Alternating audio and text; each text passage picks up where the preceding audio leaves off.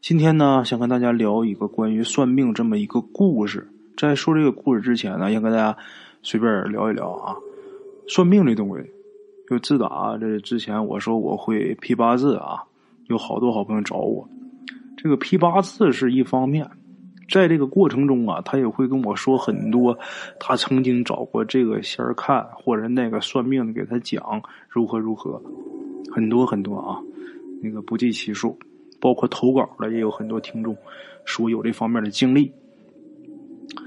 那么咱先说一下这个算命这个东西啊，啊，在我个人看来啊，多数得说得有百分之九十九啊都是骗人的，一般都是江湖口两头堵你。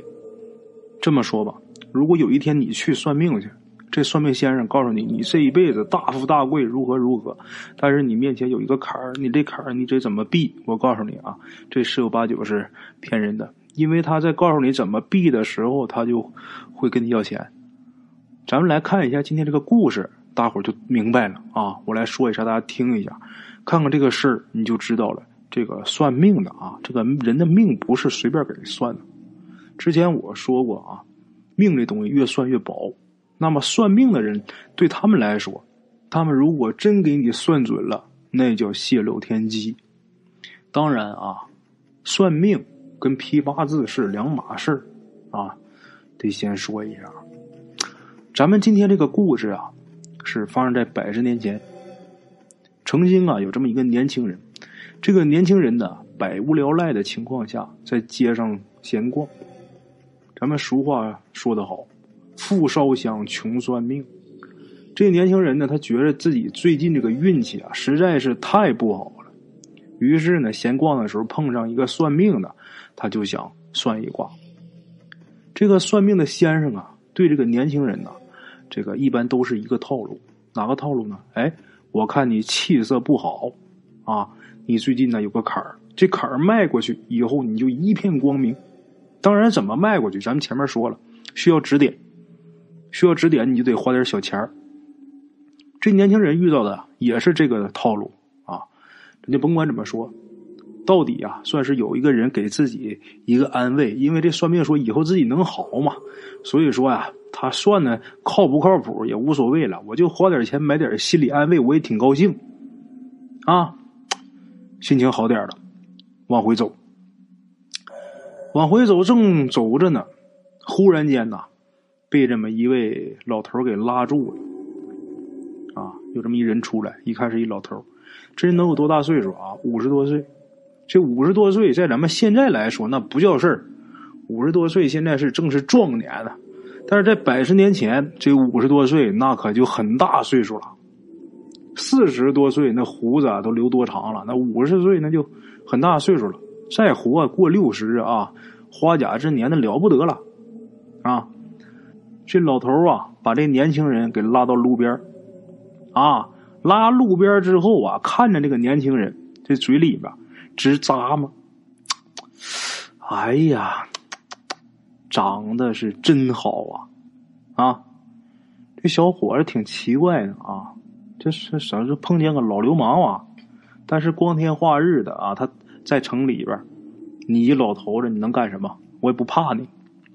这老头也看出这个年轻人的想法了，就说呀：“年轻人啊，你别多想啊，我要给你算一卦。”啊，这年轻人也知道这是江湖上常用的伎俩啊。年轻人就说：“不用了，我刚算完。”老头说：“嗨，那些人都没有真才实学啊！啊，我给你算一卦，我今天一定得给你算一卦。”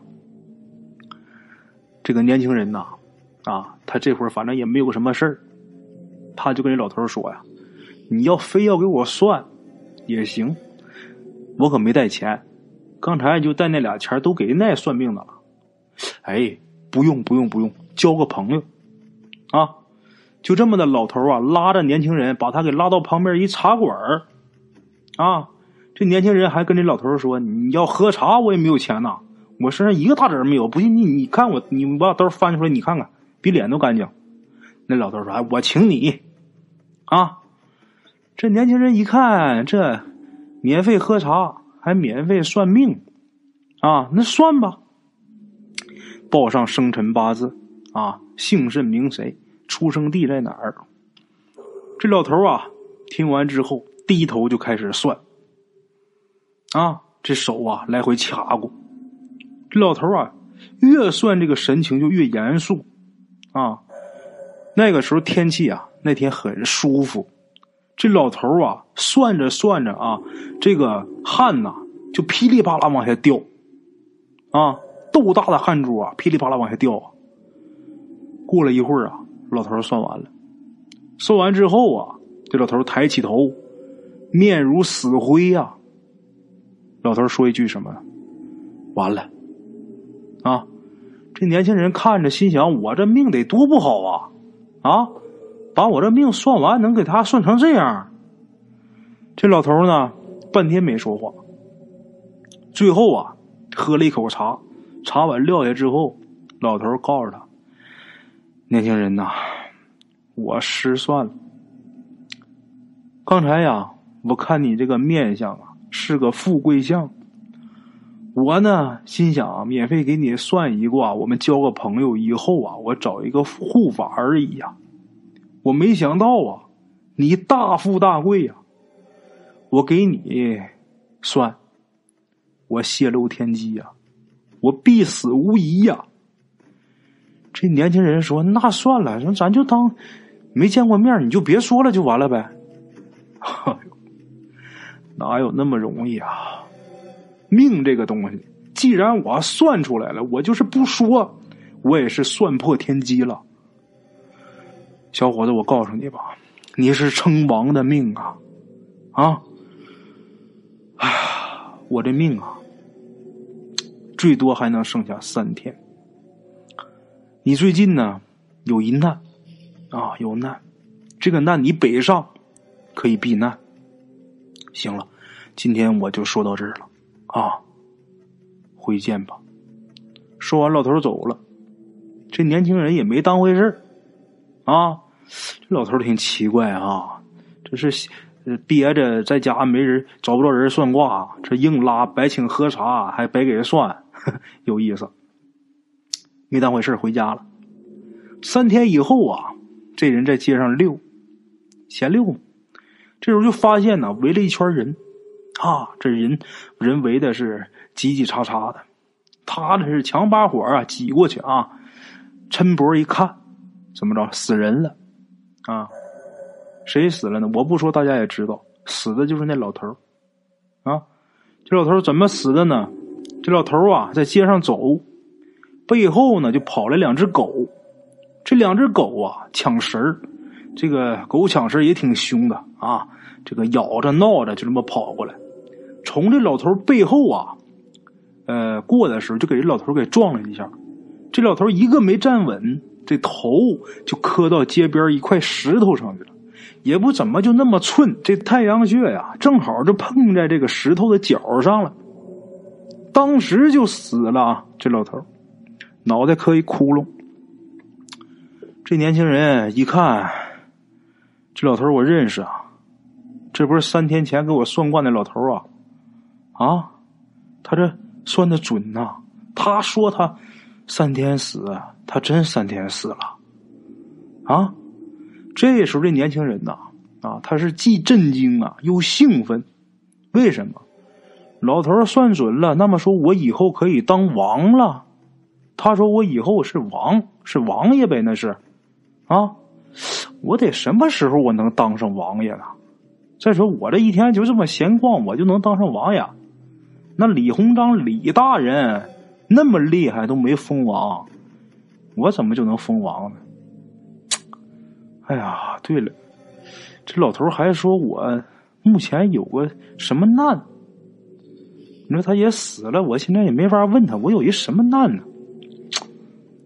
哎呀，得了，等摊上什么事办什么事吧，不想了啊，回家。他回家了。简短截说呀，过了一个来月，果然呢，他有一大难。啊，什么难咱们就不提了啊，没有必要，跟咱这故事没有什么太大关系。有个难呢，他就逃走了，不逃不行了。逃的时候呢，他就奔着往哪儿逃往北逃，往南逃，最后呢，他逃到了北京，啊，逃到了京城。他到北京之后干嘛呢？靠这个卖字儿啊，卖卦为生。但是呢，很快他这生活出现了转机，从那以后发展是非常迅速。不过二十年，这个人呐，当初的这个年轻人，现在是名震天下。但是此时呢，这个清政府啊已经灭亡了，那肯定是没有人给他封王了啊。然而以他的这个地位来说，足够一个王的身份啊。那么说这年轻人是谁呀？啊，这年轻人就是后来人称洛阳虎踞的吴佩孚啊。好了啊，各位老铁们，咱们今天这个故事呢，先到这儿啊。